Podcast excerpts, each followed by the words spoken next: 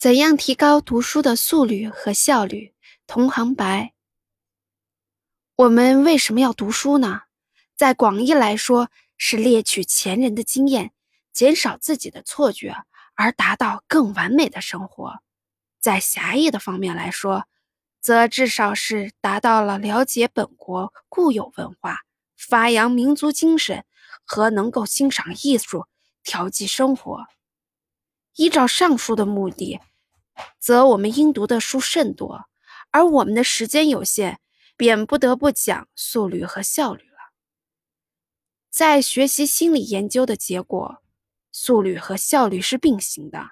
现在分别说明如下：一、速率，读书的形式有二：一是朗读，二是静读。静读不但不发声，而且不动唇、不动喉，完全以眼为动作。这种读法速度较朗读为高，如我们急切的欲在某篇文章中找到我们所要的材料，虽急急的读下去，但结果总是不行，而是视觉的反应替我们找到的。因为每个字的发音都妨害我们的速度，而在实用上，则是静读的机会极多，而朗读的机会甚少，故这里不详论了。现在我们单讨论一下如何增进静读的速率。要明白这点，就要从眼球的活动说起。识别率、识别距，这是眼球一转动间的范围。凡识别距广的速率必高，反是则必低。而同一个人亦有广狭之别。原因有三：阅读材料深浅不同。材料一深，理解的难度提高，便影响到眼球的转动，识别距的范围便缩小；反之则必增大。阅读的目的不同，随意浏览不求甚解或不必记忆，则识别距亦自增大；若果探求理解，则眼停次数增多，速度便减低了。阅读的形式不同，如用朗读，用发音的牵制，亦足缩小识别距。眼停时间，所谓眼停时间，就是眼球所转动的时间。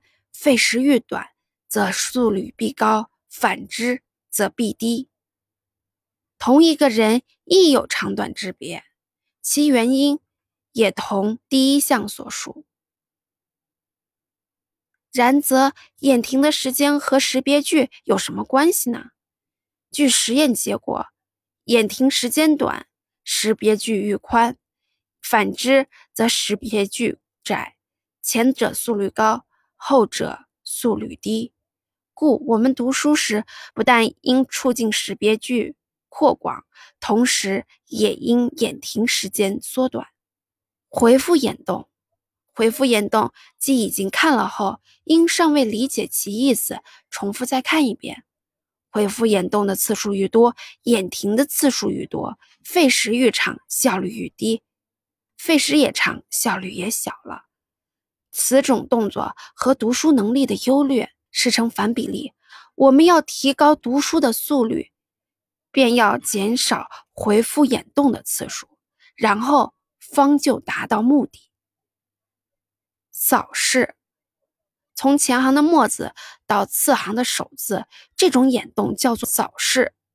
虽然和阅读没有多大关系，但动作错乱过多也妨碍阅读速率。如读了第二行便读第四行，读完了第二行再读第一行等，这样浪费时间，就影响速率不小了。陈述完了眼动的经过。则是我们增进速率的阶段，则是我们增进速率的结论，则是养成有规律的眼动。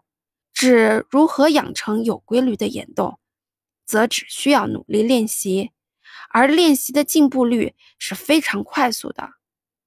据杜佐周测量八位中华留美学生，时间为一个月，每人每日练十分钟，所得的数据如下表。这个表我就不给大家读了，但是我们读一下这个表的结果啊。上表所列的阅读能力最低者为 G，他第一天每秒不过读了一点六七个字，但经过一个月的训练，经过一个月的练习后，则每秒读三点八四个字，比原来进步百分之二十九。上表能力最高者 E，他第一天每秒读六点零二个字，经过一个月的练习后，每秒钟读九点一八字。比原来进步了百分之五十二，进步最大者是 F，比第一天进步了百分之一百七十五；进步最小者是 B，比第一天进步了百分之三十。由此可见，经过练习很容易进步。不过，在练习的时候，应明确树立的价值和求进步的决心，而时间又需不断，信物。一曝十寒。二、效率，读书的速率固然重要，然图真速率而收不到效率，则已读与不读等，徒费时间罢了。故同时应注重效率。所谓效率，可列为三种：理解，我们读每一本书，应了解该书的要点，然后才不致浪费时间；或者有人以为。即要求速率增加，难求理解提高。但据海鸥、奥白兰姆等实验，则速率高的理解力愈高。因为其原因，一是阅读书的深浅关系，意义深奥的与理解力自然较低；若意义浅显的，字易于理解。这和识别句的情形是成正比例。其二，静读时专心致志。不为发声所牵制，只由视觉器官达到中枢神经，不必由视觉器官转听觉器官以达到中枢神经。神经的作用一专一，则理解自然高。至于如何能达到提高理解力呢？除了继续用提高速率的方法外，同时读每本书时，先需预拟一个问题。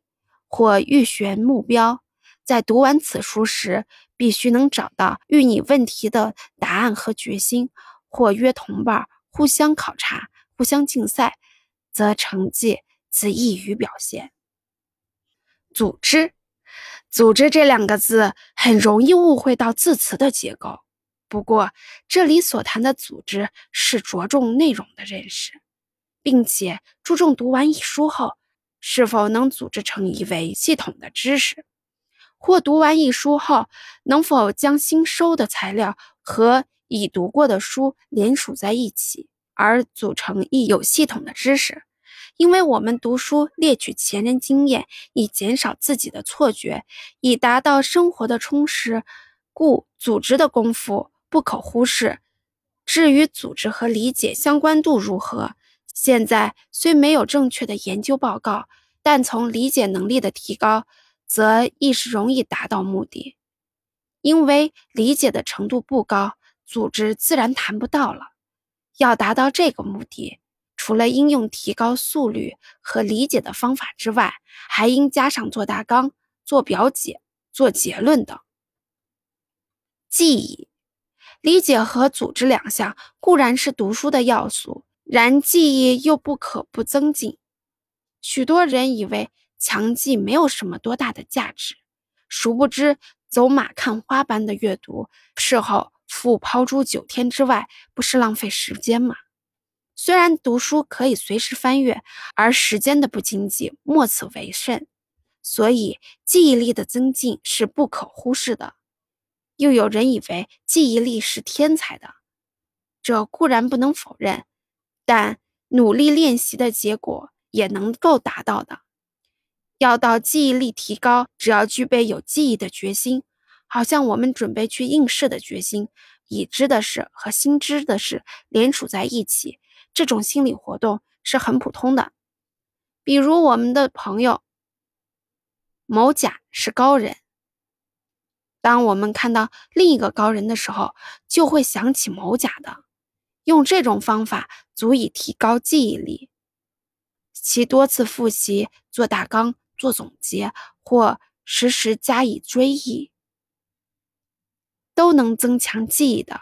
总之，我们读书的时候存着一种目的和决心，则速率、效率自然会提高了。